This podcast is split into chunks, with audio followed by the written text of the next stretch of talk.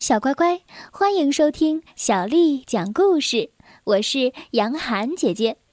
今天杨涵姐姐要为你讲的是有趣的睡衣晚会。这个故事收录在了青蛙弗洛格的成长系列故事当中。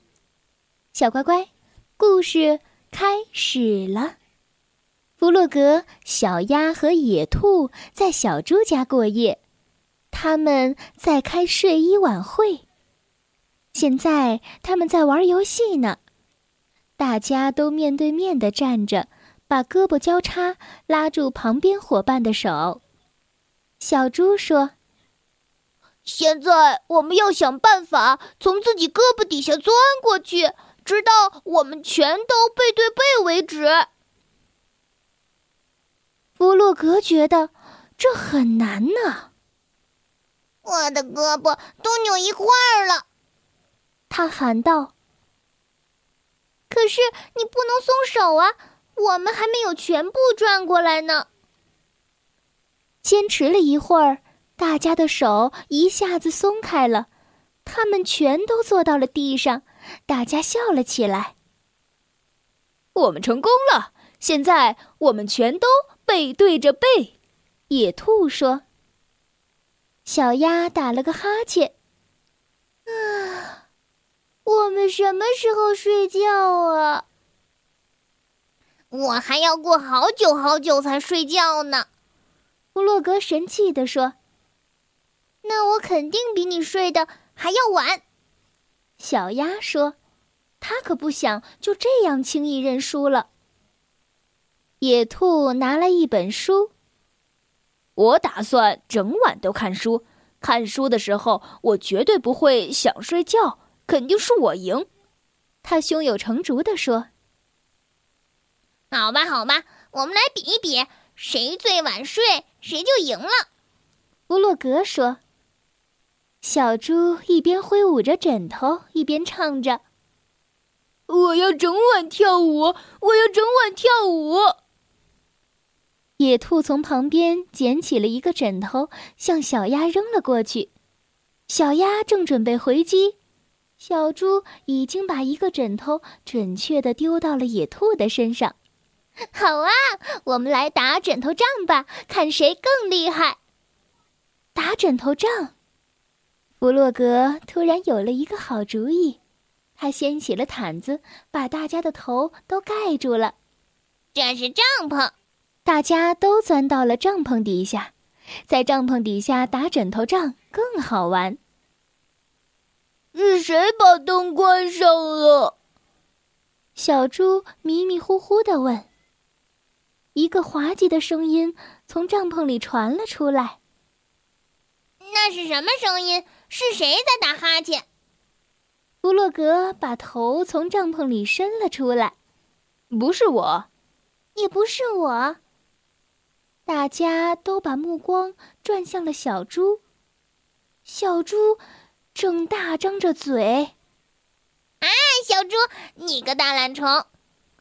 小猪赶紧把嘴闭上，端来了饼干，好分散大家的注意力。有人要吃饼干吗？是我自己烤的。大家都过来拿饼干吃。野兔把书打开。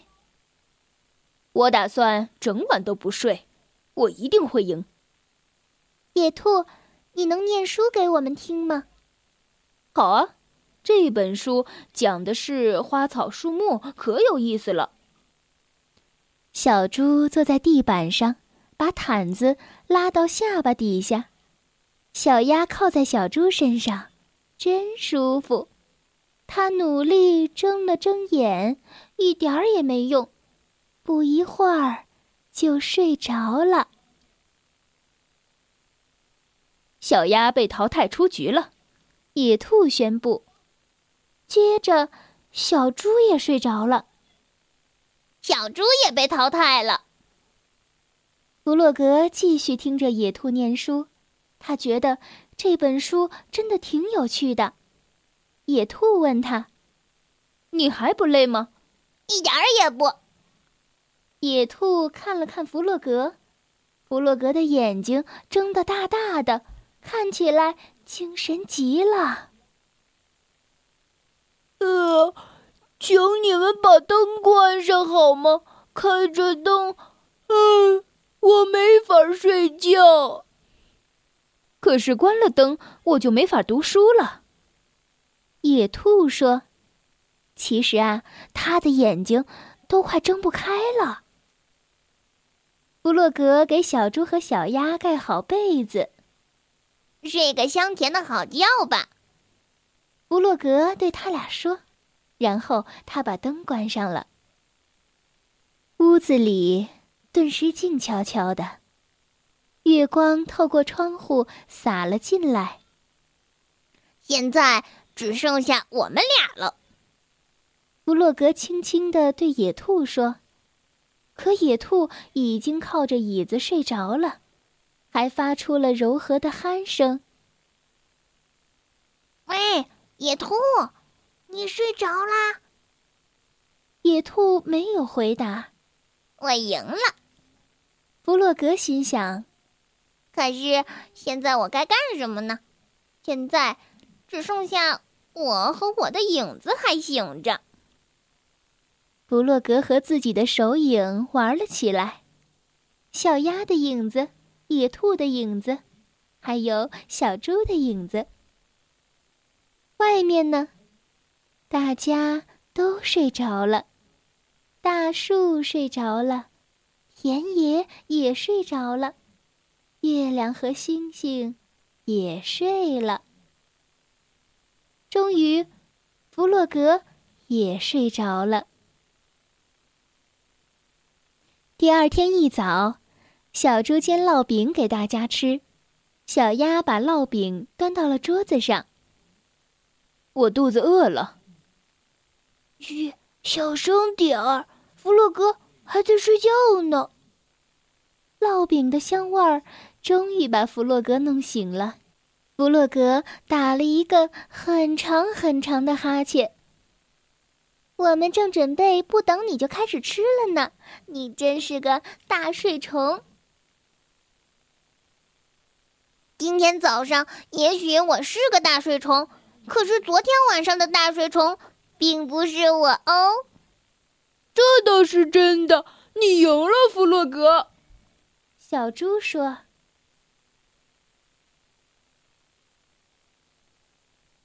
收音机前，亲爱的小伙伴们，和朋友们在一起的时候，你是不是总希望大家能让着你呢？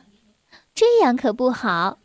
吃东西、选玩具的时候，让朋友们先挑；睡觉的时候，给朋友们盖盖被子。